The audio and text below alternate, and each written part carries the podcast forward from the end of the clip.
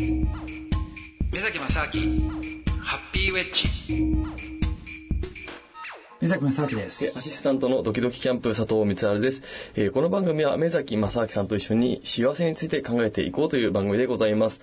えー、目崎さん今月はですね、はい、えー、目崎さんがお仕事で、えー、されているえまあ、再生可能エネルギーの事業についてのお話を伺っているんですが、はい、まあ、その中でも太陽光発電というものがまあ一番こう今のところ認知度がこう高いというか、はい、ことなんですが、なぜその太陽光発電なのかというお話を伺っていこうと思うんですけども、はい、なぜ太陽光発電がこう一番みんなが知ってるところになっているんでしょうかね。はい、えー、まあ簡単に言うとですね、一番、えー、導入しやすいんですよ。あの今再生可能エネルギーというと、えーまあ、いくつかあるんですけども太陽光発電、うん、えー、風力発電、まあ、風ですよね、うん、であとは、えーと、バイオマスと言われてる、まあ、あのこれはいわゆる火力発電なんですけれども火力の火を燃やすものを、えーまあ、バイオと言われるね、うん、要するにあの要するに生きてる、まあ、生きてるとか草だったりとか、うん、あとあのいろんなそのゴミみたいなものとかを使うと。うん、であとは、えー、海のあのなんですか海洋発電とかね、はい、あとは地熱発電ですね、はい、あの温泉とかを使った、はい、あと水力発電、まあうん、川だったりダムとかそういうのあるんですけども。でその中でも、えー、実際、えー、その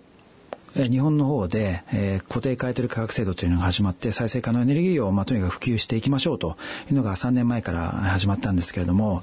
えー、ほとんどね90%以上が実は太陽光なんです今のところね。はい。90%ってすごいですね。ものすごいんですよ。はい。で、これはなぜかというと、えー、一つは、えー、太陽ってどこにでもあるじゃないですか。ありますね。はい。はい、だから、でも、じゃあ、えー、地熱とかだとね要するに温泉がある場所ってやっぱ限定されるわけですよ。限られますね。まあ日本全国あるんですけども九州からねあのもう北海道まで、うん、でも、えー、どこにでもほら出るってもんじゃないし、うん、あとまああの風力発電もまあ風はどこでも吹くんですけども、うん、やっぱりまあ場所によってもね、えー、いろいろ問題があったりとかあと、えー、低周波って言われてる、あのずっと、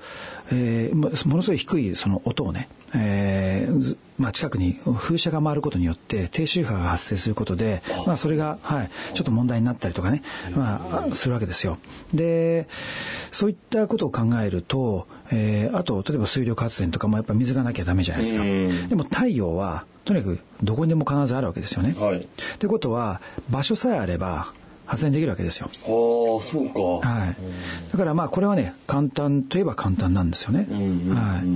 い。で、えっ、ー、とあとはまああの当然、えー、太陽光パネルのあの発電するのは太陽光のパネルをこういろいろ並べたりとか乗っけるわけですけどね。ねえー、イメージあります。はい。で大きく分けて2つ、えー、屋根の上に乗っける場合と、はい、あともう一つはいわゆるメガソーラーと言われるその野立てっていうあの大きな土地にまあ並べるものなんですよね。敷き詰めるような感じ、ね、そうですね。はい。でまあその二つが一般的に言われる太陽光発電っていうものなんですけども、まあ、どちらもその太陽光パネルと言われるあまあ要はですねシリコンのあのものが、えー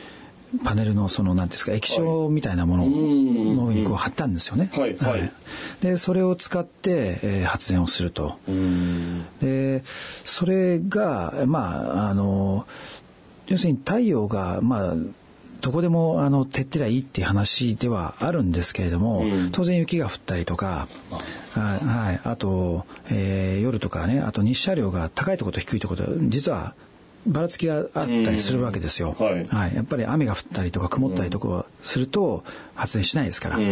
らそういった意味であの、まあ、場所によってもいろいろあるんですけども、はい、あとは雪が降るとことかだとあのパネルの角度をちょっと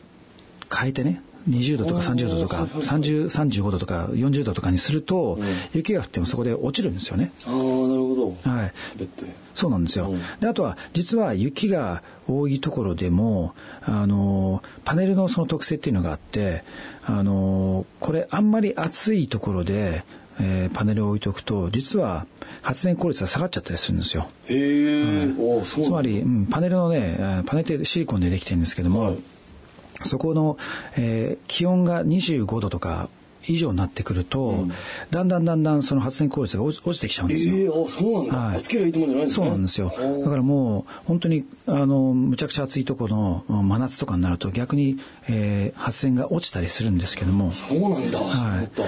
でだからこそ例えば北海道なんかは、うん、あの夏でもそんな気温上がんないじゃないですか、うん、でも日射はいいからだから逆に発電すごく良かったりするんですよね。ああ意外。なんか僕、はい、もう暑ければ暑いほどその分発電するもんだと思ってました、うん、そうなんですよ。はい。あそうちょうどいいとこがあるんですね、はい。はい、そうなんですよ。ただまあでも北海道でも雪が深いところになっちゃうと、まあ、雪が降って全部あのねパネルがカバーされちゃうとそれダメなんですけども、逆にその北海道のような気温が低いけども雪が少ないとこっていうのはこれは抜群にいいんですよね。あとは逆に雪が降っても、えー、ちゃんとパネルから雪が落ちれば、うん、あの雪の乱反射でまたこれも発電するんですよ。そうなんだ、うん、よくほらスキー場とか行ったら、はい、あの、ね、すごい日に焼けるじゃないですか。ありますね。はい。うん、雪山とかで焼けるとかね、はい、同じようなことが実は太陽光発電でも起こるんですよ。へえ。はい。だからいろいろ実は条件によってそのいい場所悪い場所っていうのは日本全国いろいろあって、うん、であとはその太陽光パネルの価格っていうのが今世界的にどんどんどんどん下がってきてるんで。そうなんですね。はい。そういう一つのその投資として非常にうまみがあるということで、うん、えー、まあ日本の国内だけに限らず海外の投資家がどんどんどんどんそのお金が入ってきてでその太陽光の発電所をまあ作ると、うん、でこれはもう完全にある意味その金融商品みたいなものになってるんですよね。でこれなぜかというと20年間その太陽光発電所を作ると、えー、その太陽光で、えー、発電した、えー、エネルギーを、まあ、電力を、うん、あの電力会社がずっと買い取って固定で買い取ってくれるんでねその20年間の収益が決まるわけですよ。なるほど。ってことはですよビジネスをやって、うん、20年先までその売り上げが決まるわけですよ。あこんないいことないですよそんなありえないですよ。ね、ありえないですよ。だって、ね、そうですよね。まあ、だってね、佐藤さんが今から20年間先まで仕事のが全部決まってるようなもんですよ。いや、それはもうすごいですね。すごいです、ね、すごい安心感ですね。それは対応次第だっていうね。太陽が照ってる限りは仕事が続く。でもじゃあほとんどだから。はい。大丈夫です20年はいけるってこと大丈夫ですよ。はい。はい。えー、すごい。はい。だからすごく金商品として非常に優秀だっていうことで、世界中からお金が来て、国内からもお金が投資されて、うん、よしじゃあそれでどんどん発電所を作ろうっていうことで、一気に今日本に普及してるんですよね。ああ、そういう理由で広がったんですね。はい。ああなるほど、えー、そんなことを聞いていたらあっという間のお時間になってしまいまして、はい、えー、次回はですね、まあ、ちょっとお話にも上がったメガソーラーというものが、はい。はい、ちょ何なのかというのがあの、はい。まあ、話の中で「はい」って僕何回か言ったんですけどちょっと僕自身も本当にメガソーラーが何なのか分かってない部分もございまして、はい、ちょっとその辺を掘り下げて来週、ちょっと、えー、伺おうと思います。えー、今週はどうもありがとうございました。ありがとうございました。